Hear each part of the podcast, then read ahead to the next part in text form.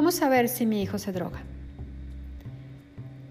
Un jueves cualquiera de la tarde de la terapia de grupo con adolescentes, entre chavitos de 14 a 16 años, un par de chicos llegó como cada jueves. Esta vez llegaron muertos de la risa, molestando a los otros, moviéndose como locos, y yo pensaba que venían borrachos. Pero había algo, algo dentro de mí que me decía, no, esto es más serio. Y puse atención a, la parte física de ellos y a lo que, lo que no me estaban diciendo, pero me gritaban con su actitud. Soy Ireri López, psicoterapeuta gestalt, y el día de hoy vamos a hablar de síntomas que me pueden decir o indicar que mi hijo se está drogando. La adicción y la palabra como tal tiene que ver con no decir, no hablar, evadir la expresión de lo que se está sintiendo con el objetivo de dejar de sentir.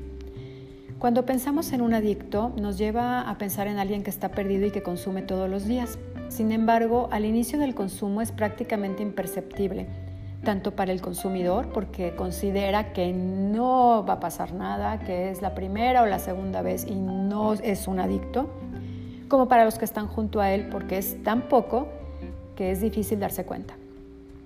La conducta de ir y probar está muy normalizada en esta sociedad y los adolescentes la tienen como regla. Y como parte de su necesidad de pertenecer, van a ceder a la presión social y caen en la trampa de probar. Dependiendo del tipo de sustancia ah, que prueben, se va a generar a veces desde la primera vez un enganche a ella. El tabaco y el alcohol son drogas que socialmente están muy aceptadas y tienden a ser la puerta a sustancias más fuertes como la marihuana para seguir subiendo de tono hasta que es evidente que la persona se encuentra totalmente enrolada en drogas mucho más tóxicas. La forma más frecuente en la que un padre se puede dar cuenta de que su hijo está consumiendo alguna sustancia es cuando el padre de alguno de, sus, de los amigos de su hijo se atreve a decírselo por ello, conocer a los papás del grupo de tus, amigos, de tus hijos es muy importante. Eh, es una forma de que puedan hacer equipo y puedan contener entre todos a los chavos. La adicción es una enfermedad que debe ser atendida por especialistas de un equipo interdisciplinario. Las razones principales por las que un adolescente va a consumir sustancias varían, sin embargo, persisten algunas de ellas como ser parte del grupo, que es la tarea principal del adolescente, pertenecer, la membresía de grupo. Con ello em, cubren esta necesidad básica y van a ceder con tal de estar con sus amigos y ser parte de. Sociabilizar. En esta edad de adolescencia hay tantos cambios que se vuelven a veces inseguros, aunque no lo parezcan, y les cuesta trabajo socializar. Eh, estas sustancias desinhiben y les permiten acercarse con mayor facilidad y lograr aportar algo al grupo en una forma segura, desinhibida y aparentemente con una autoestima fuerte. Y otra, otra que también es una situación que los lleva a las drogas es manejar las situaciones de vida porque a veces pasan por momentos de cambios tanto físicos como mentales y emocionales, y se le añaden los momentos de cambio que son propios de una familia, a veces el divorcio, la pérdida de un abuelo, de, algún hermano, y en esta época de COVID, pues esta, esta pandemia que nos ha dejado encerrados y a veces sin posibilidades de responder para ellos. Entonces em, tienden, tienden a buscar una forma para sentirse mejor y la droga parece ser el camino para ellos. Algunos de los síntomas que, presentan los adolescentes se pueden confundir con otros problemas de salud mental o emocional, pero de cualquier forma hay que tratarlos e investigarlos. Son seis síntomas muy básicos. El primero es la mala adicción. Puede ser que hable muy rápido o lentamente y es debido al uso ya sea de estimulantes o de tranquilizantes. Los ojos inyectados de sangre o gotas para los ojos. Pupilas dilatadas o muy pequeñas.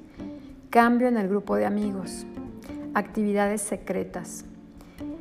Inapetencia en el caso del uso de cocaína o metanfetaminas, o aumento de apetito eh, por el uso de la marihuana.